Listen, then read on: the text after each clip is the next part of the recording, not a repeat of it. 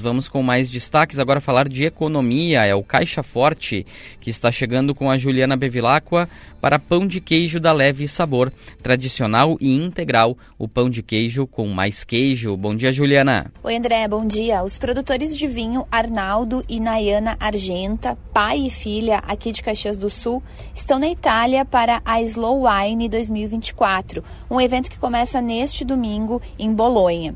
Eles são donos da vinícola Valparaíso que fica no município de Barão, e são os únicos brasileiros a participar deste encontro de produtores de vinhos fabricados de forma sustentável.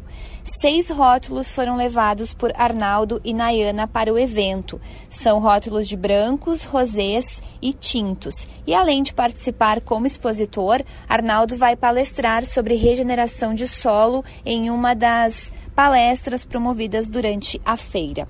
A Valparaíso produz vinhos finos de uvas raras no país e usa o sistema de produção protegido que protege o vinhedo do excesso de umidade e evita doenças fúngicas. A vinificação da Valparaíso é livre de intervenções.